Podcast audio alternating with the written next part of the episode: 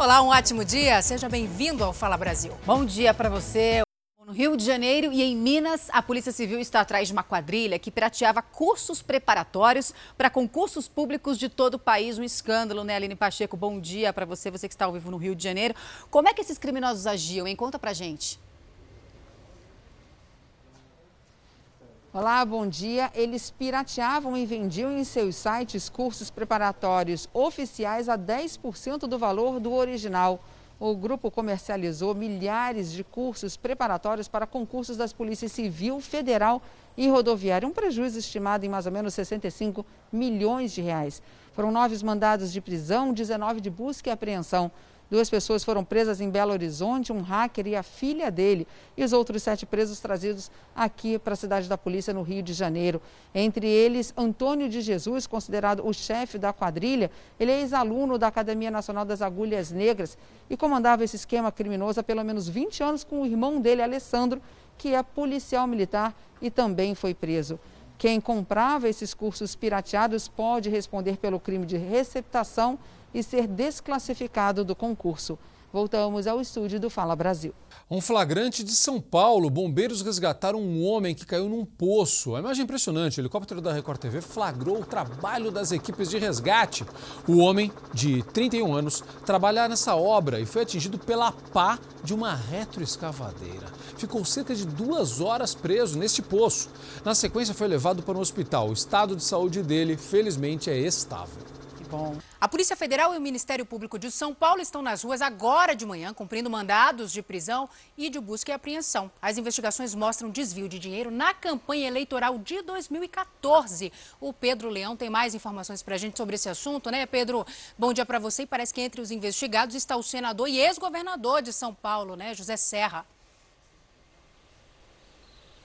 Bom dia, Salso. Bom dia a todos que acompanham o Fala Brasil. Exatamente, segundo as investigações, senador José Serra, do PSDB, teria recebido cerca de 5 milhões de reais na campanha de 2014. Esse dinheiro teria sido recebido de forma ilícita. São cumpridos nesse momento 15 mandados de busca e apreensão e quatro mandados de prisão.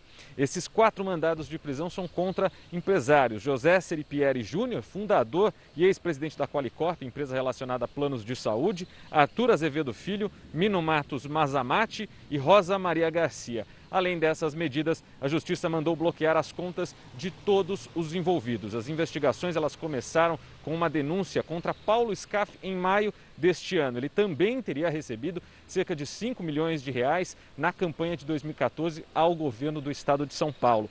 Outras duas fases da operação foram realizadas contra o deputado federal Paulinho da Força e também contra o ex-governador de São Paulo, Geraldo Alckmin, e ele foi acusado de caixa 2 eleitoral, lavagem de dinheiro e corrupção.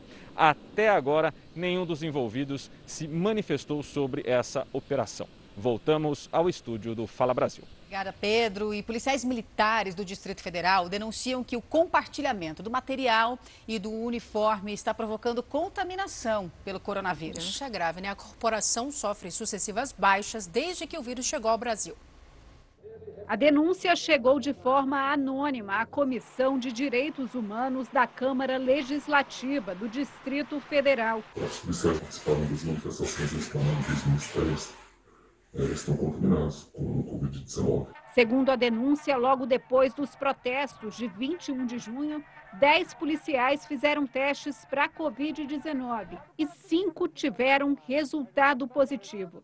Nessa mesma data, havia de 30 a 40 policiais sendo transportados em cada ônibus e houve compartilhamento de exoesqueletos, uma espécie de armadura usada pelos policiais, sem higienização. E algumas unidades o equipamento chamado exoesqueleto, que deveria ser de uso individual, está sendo usado de forma coletiva.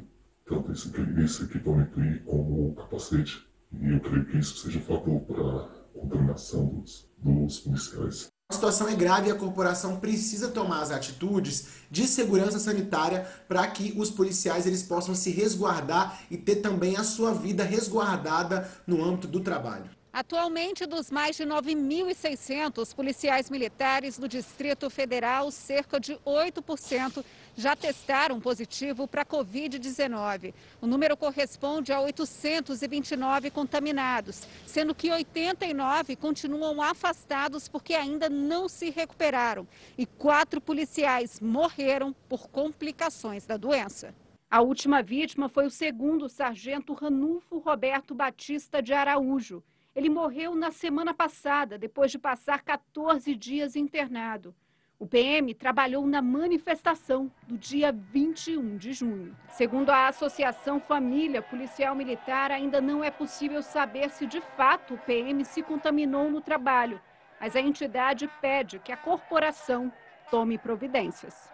Todos os policiais têm que ser testados, porque estão na ponta. Não adianta testar quem tem sintoma e quem não tem, porque existe o sintomático e o assintomático. Então nós temos que ter a garantia de que o policial militar, ele vai ser atendido. Bom, e a vacina chinesa né, contra a Covid-19 começa a ser aplicada hoje em voluntários. A gente conversa ao vivo com o Bruno Piscinato, né, Bruno? Bom dia para você. Quantas pessoas hein, vão receber a vacina e em quanto tempo o resultado desse teste vai ser concluído? Explica para a gente. Bom dia, Roberta. 20 mil doses da vacina chinesa né, já estão no Brasil. Vão ser aplicadas primeiramente em 890 voluntários em duas doses, né? Uma dose hoje e outra daqui 14 dias. No Brasil, né, os estudos estão centralizados no Instituto Butantan e as vacinas vão ser aplicadas no Hospital das Clínicas, em profissionais de saúde. Serão 9 mil voluntários no país todo, todo dividido em 12 centros, em São Paulo, Brasília, Rio de Janeiro, Minas Gerais, Rio Grande do Sul e Paraná. A estimativa é concluir esse estudo em 90 dias. Né? O Brasil tem 80.120 mortos pela doença e mais de 2 milhões e 100 mil casos. O diretor da OMS, né, a Organização Mundial da Saúde, disse que os líderes mundiais têm que tornar essas vacinas contra a Covid-19 acessíveis a toda a população. Voltamos ao estúdio do Fala Brasil a Prefeitura de Belo Horizonte recorreu contra a decisão judicial que mandou reabrir bares e restaurantes da cidade. Vamos para lá conversar com a Mayara Folco. Mayara, bom dia para você. Isso aí está virando uma polêmica, né? Uma novela. O que a Prefeitura é, informou, né? O que, que a Prefeitura decidiu sobre essa liminar da Justiça? O que deve ser feito, afinal de contas? Oi, Salsi, bom dia para você, bom dia a todos. O prefeito Alexandre Calil disse que se a decisão da justiça não for derrubada, ele irá sim cumprir a liminar. Calil disse ainda que não discute decisão judicial. A liminar que permite a reabertura de bares e restaurantes em Belo Horizonte saiu ontem durante a tarde. No despacho, o juiz Valner Batista Ferreira fez duras críticas ao prefeito. Segundo o juiz, Calil é tirano e está criando leis por decretos ao bel prazer. Na mesma decisão, o juiz critica a atuação da imprensa na cobertura da pandemia. Ele diz que a população está cega pelo medo e des desespero que a mídia impõe com as veiculações. O juiz é o mesmo que proibiu o afastamento dos médicos do grupo de risco. Belo Horizonte tem hoje 14.001 casos e 343 mortes. 91% dos leitos de UTI estão ocupados aqui na capital mineira. Voltamos ao estúdio do Fala Brasil. Ara. Bom, e a possibilidade de um lockdown em Porto Alegre, né, Zucatelli, por causa do aumento de casos de Covid-19, preocupa, claro, empresários. Segundo eles, a medida teria um efeito devastador na economia. Roberta, a cidade já registra mais de 91% de lotação nos leitos de UTI. Uma onda de demissões desde o início da pandemia de Covid-19. Segundo o Sindicato dos Lojistas, são pelo menos 7 mil postos de trabalho a menos em Porto Alegre. Cerca de 20% dos estabelecimentos comerciais da cidade foram fechados definitivamente. A possibilidade de um lockdown na capital gaúcha, com maiores restrições, preocupa a categoria. No fechamento total, apenas supermercados e farmácias podem permanecer funcionando. Não aguenta. Realmente, o lockdown para nós seria catastrófico, né? É, nós entendemos que já estamos muito tempo fechados, nós precisamos reabrir. Mas a atual situação das UTIs não oferece outra alternativa. Agora, passado o primeiro mês de inverno, a lotação dos leitos passa dos 90%. No Rio Grande do Sul, a maior parte da estrutura para tratamento de pessoas com coronavírus está em Porto Alegre. Com isso, a cidade recebe também pacientes de outros municípios. Aqui nesse hospital, por exemplo, cerca de 40% dos leitos de enfermaria e UTI para Covid-19 são ocupados por pacientes de outras cidades.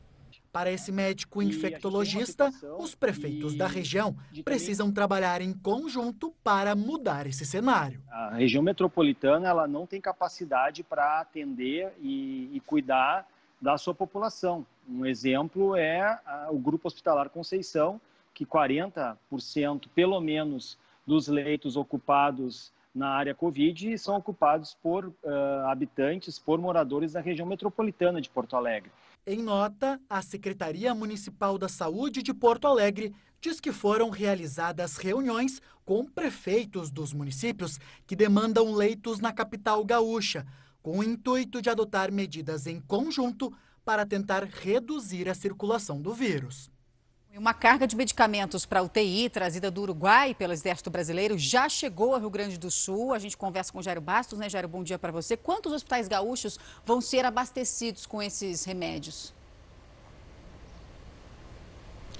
Oi, bom dia para você, bom dia a todos. São 50 mil medicamentos, a metade dessa carga já está sendo distribuída em 38 hospitais aqui do Rio Grande do Sul. A outra metade já seguiu para Santa Catarina. A carga encomendada pelo Ministério da Saúde vem para suprir a falta de sedativos em hospitais do sul do país. São neurobloqueadores, analgésicos e sedativos que vão ser usados em pacientes em estado grave internados em UTIs, a maior parte deles com Covid-19. Voltamos ao estúdio do Fala Brasil. Obrigada, Jairo, pelas informações. Profissionais da limpeza e da saúde nem sempre lembrados, mas estão ali, na linha de frente do combate ao coronavírus. Na luta contra o novo coronavírus, eles são essenciais. E aqui no Fala Brasil você vai ver o rosto dessas pessoas que estão na linha de frente, na limpeza dos hospitais, como a Lucimar. É daqui a pouco. É verdade, já já. Bom, e cientistas da Universidade de Tel Aviv, em Israel, desenvolveram um coração produzido numa impressora 3D. Sensacional. O órgão médio só 3 centímetros, o tamanho do coração de um coelho. Imagina só. Mas no futuro poderá ajudar a substituir os transplantes em humanos. A gente vai acompanhar na reportagem da Bianca Zanini. Um coração feito em laboratório. A Universidade de Tel Aviv produziu, a partir de células humanas, uma estrutura que imita o órgão com uma impressora 3D. A réplica vai ajudar em estudos sobre novos medicamentos para problemas cardíacos. Hoje em dia, as pesquisas são feitas com animais ou tecidos que imitam o coração, os novos testes serão mais seguros e mais rápidos e estão sendo feitos em parceria com uma farmacêutica alemã. Segundo o líder do projeto, dentro de um ou dois anos, os medicamentos já poderão ser testados. Eh, eh, Além de produzir um tecido igual ao tecido humano para testar medicamentos, o laboratório também espera poder imprimir órgãos inteiros, como um coração, para transplante dentro de 10 a 15 anos eliminando a necessidade de doações de órgãos. Doenças cardiovasculares são a principal causa de morte no mundo, matando quase 18 milhões de pessoas a cada ano. Em 2019, no Brasil, quase 300 mil pessoas morreram de problemas no coração. A Câmara dos Deputados tenta votar hoje a renovação do Fundeb, o fundo que financia a educação básica. O governo não concorda com alguns pontos da proposta. Um deles é o aumento progressivo da liberação de recursos para o programa. No Congresso Nacional, a semana começou com polêmica na área da educação. Isso porque a proposta de emenda à Constituição, que renova o Fundeb, o fundo que financia a educação básica, está pronta para ser votada na Câmara dos Deputados. Mas, depois de tramitar por cinco anos na casa, ainda divide opiniões. A previsão inicial era que a PEC fosse votada nessa segunda-feira. Mas tudo mudou depois de uma reunião no Palácio do Planalto entre líderes do governo e parlamentares. Todos buscam um consenso para que finalize o processo na Câmara dos Deputados. No encontro, o governo apresentou as mudanças que gostaria de fazer no texto. Entre elas, incluir um dispositivo para que parte dos 20% dos repasses da União ao Fundeb seja considerada transferência direta de renda para famílias com crianças em idade escolar. Este recurso seria parte do Renda Brasil, programa que deve substituir o Bolsa Família. Pelas regras atuais, o fundo só existiria até o final deste ano. E no texto a ser votado, a ideia é que ele passe a ser permanente. Mas o governo quer que o Fundeb só seja retomado em 2022. A proposta do governo também altera a forma de distribuição do Fundeb, priorizando municípios mais pobres e limita o aumento de salários de professores e funcionários da rede pública. O governo é contra a proposta de aumento progressivo da participação da União no fundo que começa com 12,5% e chega a 20% em seis anos. Propõe ainda um auxílio de 250 reais, adicional aos beneficiários do Renda Brasil, para pagar creche. Parlamentares se manifestaram, a maioria a favor da manutenção do texto original. Nós não aceitamos que se tente jogar o Fundeb para 2022, deixando o Brasil inteiro no ano de 2021 sem esses recursos fundamentais para a educação básica. O presidente da Câmara, Rodrigo Maia, acredita que há espaço para negociação, desde que as alterações estejam dentro do tema educação. Se o governo quiser fazer um outro programa para a educação dentro do Fundeb, dependendo da redação, pode ser, pode ser aceito, claro. Mas é, precisa ser para a educação. Nós temos que entender que política educacional ela já vem no Brasil já há alguns anos, incluindo a educação de 0 a 3 anos, não como no passado, onde se tratava crianças de 0 a 3 anos como política assistencial. A gente segue com assuntos de Brasília, porque o ministro da Economia, Paulo Guedes, entrega hoje ao Congresso Nacional a proposta de reforma tributária. A Vanessa Lima tem mais detalhes para a gente sobre isso, né, Vanessa? Bom dia para você. Quais devem ser os principais itens dessa proposta? Você sabe? Bom dia. Paulo Guedes tem entre as prioridades a desoneração de impostos sobre consumo, serviço e produção. Ele também defende o aumento da tributação sobre a renda. A reforma deve ser fatiada em quatro partes e nessa primeira, o texto vai trazer a criação de um imposto sobre valor agregado federal. A ideia é englobar o PIS e a COFINS. O governo espera que com um sistema mais simples, a arrecadação aumente e a sonegação diminua. A a proposta de criação de um imposto sobre transações digitais vai ficar para a quarta fase. Voltamos ao estúdio do Fala Brasil. Bom, é grave o estado de saúde da médica que caiu do quinto andar de um prédio em Salvador. O companheiro dela, que também é médico, foi preso por suspeita de tentativa de feminicídio.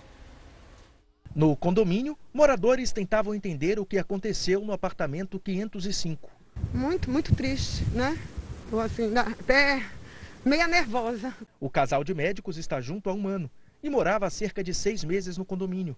Poucos moradores os conheciam. Os vizinhos dos apartamentos mais próximos disseram que ouviam as brigas dos dois com frequência. A queda aconteceu de madrugada, segundo os vizinhos, depois de mais uma briga. A médica de 27 anos caiu de uma altura de aproximadamente 20 metros. Ela foi levada pelo SAMU para um hospital com fraturas. Já o companheiro foi preso em flagrante por tentativa de feminicídio. Se ao final da investigação ficar comprovado que ele foi o autor e ela sobreviver, será tentativa de feminicídio. Se ela vier a óbito, será feminicídio. Mas pode ser também que ao final as investigações apontem para que tenha sido um acidente, por exemplo. Um porteiro do condomínio e moradores já foram ouvidos pela polícia. Nós tivemos acesso aos depoimentos. Uma testemunha contou que percebeu uma mulher indo para a janela e constatou que ela ia pular. Ele ainda tentou falar para que ela não se jogasse, até que uma das pernas saiu das bases de apoio do parapeito, enquanto um homem segurava o braço da mulher, que flutuava no ar, e pedia não solte a minha mão. Também tivemos acesso ao depoimento do médico Rodolfo Cordeiro Lucas. Ele disse que os dois tinham discutido horas antes no trânsito e em casa, que ela pegou uma faca e que quando chegou no quarto a viu pendurada do lado de fora da janela ele diz que a segurou pelos pulsos e pediu ajuda a um casal do apartamento de baixo, mas a mulher acabou caindo. O médico disse que prestou os primeiros socorros até o SAMU chegar.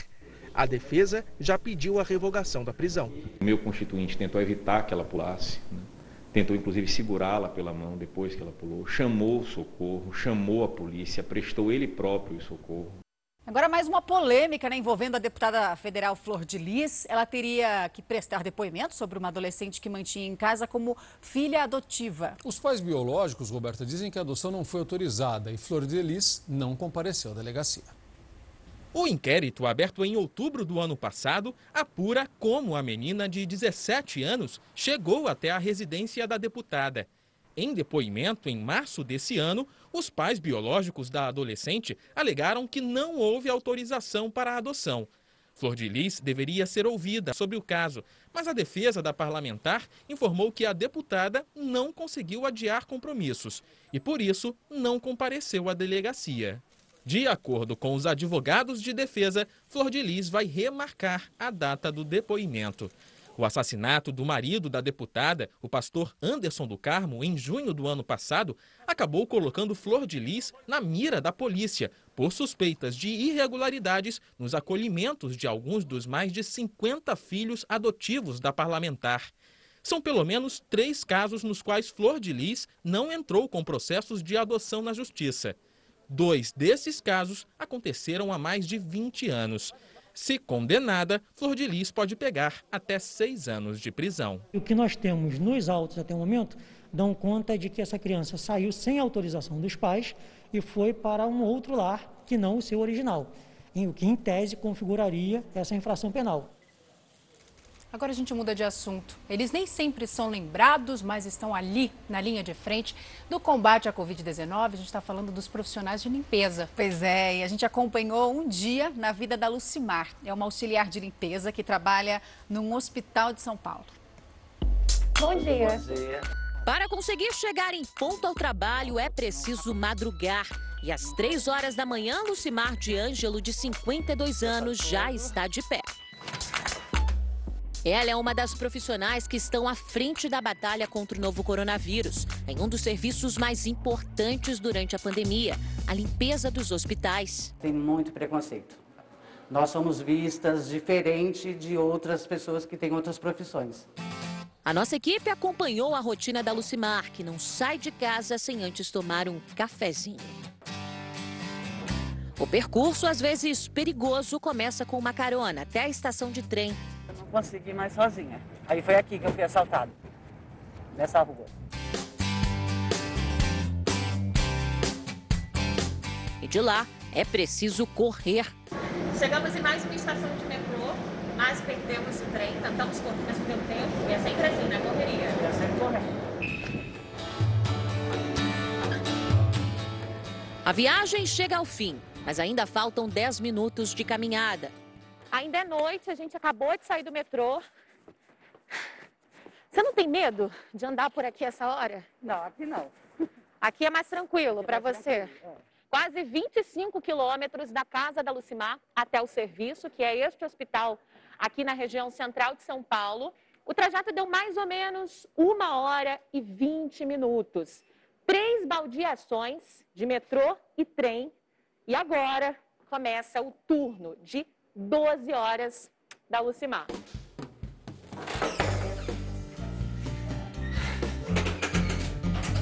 Bora trabalhar. É preciso energia e muita atenção para seguir o protocolo rigoroso ao entrar e sair dos quartos de pacientes com a Covid-19. Nos últimos meses, o Cimar confessa que pensou em desistir. Eu fico movida porque eles ficam aqui. Tem gente que fica sete dias, até mais e sem visita, né? Acho que isso tudo está provando para a gente que o amor ao próximo, acho que vem em primeiro lugar. Realidade de muitos outros profissionais, como a Samira, que também teve que redobrar os cuidados com a higiene e passar por treinamentos. Medo de, de levar o vírus para casa é constante, não tem jeito, a gente sempre se preocupa com isso. E isso está comprovado em números dos nossos indicadores, que nós tivemos apenas 2% da nossa equipe que, teve, que deu positivo no caso de Covid. Então a importância do treinamento foi fundamental. Mas antes de se desparamentar e sair dos quartos dos pacientes, a Samira diz sempre deixar uma palavra de carinho. porque a pessoa realmente fica num período de isolamento e isso gera às vezes alguns transtornos psicológicos para a pessoa. Então, um bom dia, um vai ficar tudo bem, um como você está hoje, você está melhor, faz toda a diferença no tratamento. Samira, Lucimar, Madalena, Juliana. Rostos que precisam ser vistos e valorizados. Sem a gente não tem limpeza, ah, um hospital não vai para frente mesmo. Então, acho que a, a gente devia, né, ter um pouquinho mais de respeito nessa área. Para mim, né, que trabalho aqui, e para minhas colegas de trabalho.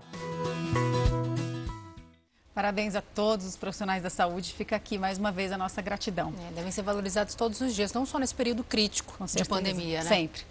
E agora uma mistura de luto e esperança. Uma mãe perdeu o filho num acidente de moto no Rio de Janeiro e a família então autorizou a doação de órgãos. É, o que ninguém esperava é que a mãe seria uma das beneficiadas pela doação. Ela faz hemodiálise há 10 anos e recebeu o rim do próprio filho. Maria Isabel dos Santos Monteiro, de 65 anos, tem insuficiência renal crônica e há 15 anos faz hemodiálise. A moradora de São Francisco de Itabapuana se deslocava por 50 quilômetros, três vezes por semana, até Campos dos Goitacazes para fazer o procedimento.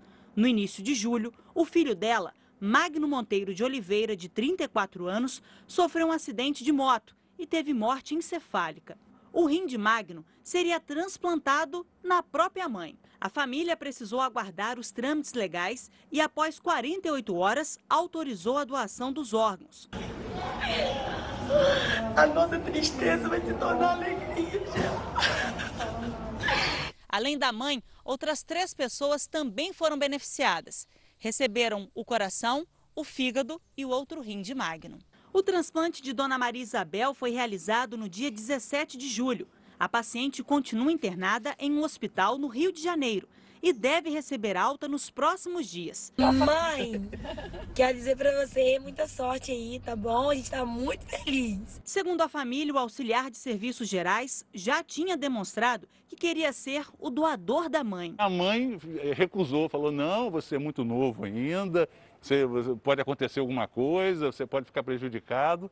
E por ironia do destino, de repente, é esse rapaz, né, que infelizmente, num acidente, numa, numa, numa fatalidade, acaba doando o rim para a mãe. Agora imagine a cena: dois astronautas passeiam em plena praia de Ipanema, no Rio de Janeiro. Pois é, a gente não viu errado não, né? São dois astronautas. É isso, Roberta. Um casal de idosos, na verdade, decidiu dar uma trégua nesse isolamento todo, mas sem colocar a saúde em risco. E aí eles inovaram, né? Pelo visto até exageraram na roupa. Vamos ver. Durante a pandemia do novo coronavírus, a proteção é fundamental. Mas um casal viralizou internacionalmente na internet por exagerar um pouco. A ideia de se vestir de astronauta foi do Tércio, 66 anos, aposentado, com problema crônico pulmonar e que faz parte do grupo de risco. Foram 30 dias em casa, ansioso, sem fazer nada, né? Já estava angustiado com aquilo. Aí eu assisti uma reportagem, um médico fez uma fantasia de dinossauro. O médico estava vindo de frente para visitar a família, tá? Aquilo ali me inspirou e fazer alguma coisa semelhante. Com o avanço das fases de flexibilização aqui no Rio de Janeiro, atividades como caminhar nos calçadões já estão liberadas, mas o uso da máscara é obrigatório. Mas para um casal de aposentados, apenas a máscara não é o suficiente. O sucesso nas ruas é garantido. Muitas pessoas tiram fotos e elogiam a iniciativa. Eu achei demais, né? Além da, da, uma boa comunicação, né, que chama a atenção das pessoas. Parece coisa do outro mundo, né, se proteger, mas na verdade é o, é o mundo bem real, né? Mas será que essas pessoas usariam a roupa de astronauta para se proteger da Covid-19? Não. não. Ah, não, eu acho que eu ia ficar sem ar. Eu estou feliz aqui com a canga e com a máscara. Tércio e Aliceia seguem protegidos e torcem para a vacina chegar, o que seria um pequeno passo para o homem e um salto gigante para a humanidade. A sensação que a gente realmente está tá vivendo em outro mundo, em outra época. E eu espero que isso tudo passe rápido. Amei a criatividade deles, todos nós esperamos, estamos aguardando ansiosamente por essa vacina. Lembrete importante: nesta quinta-feira tem estreia aqui na Record TV. Adriana Araújo comanda a nova temporada do Repórter Record Investigação. Você vai ver um documentário exclusivo sobre o rapto e morte de dezenas de meninos pelo matador em série Francisco das Chagas. O Repórter Record Investigação foi ao Maranhão. Só lá, a justiça atribui ao serial killer 28 assassinatos. Então, não perca, é nesta quinta-feira, às 10h30 da noite. Fala, Meninas, ótimo dia para vocês. Ótimo dia, Zucatelli. Obrigada. Até amanhã, viu? amanhã. Fala Brasil termina agora. Só queria reiterar aqui a nossa gratidão mais uma vez aos profissionais da limpeza, na belíssima reportagem que a gente mostrou. E, claro, aos profissionais da saúde também. É isso. Agora tem hoje em dia. Obrigada pela sua companhia.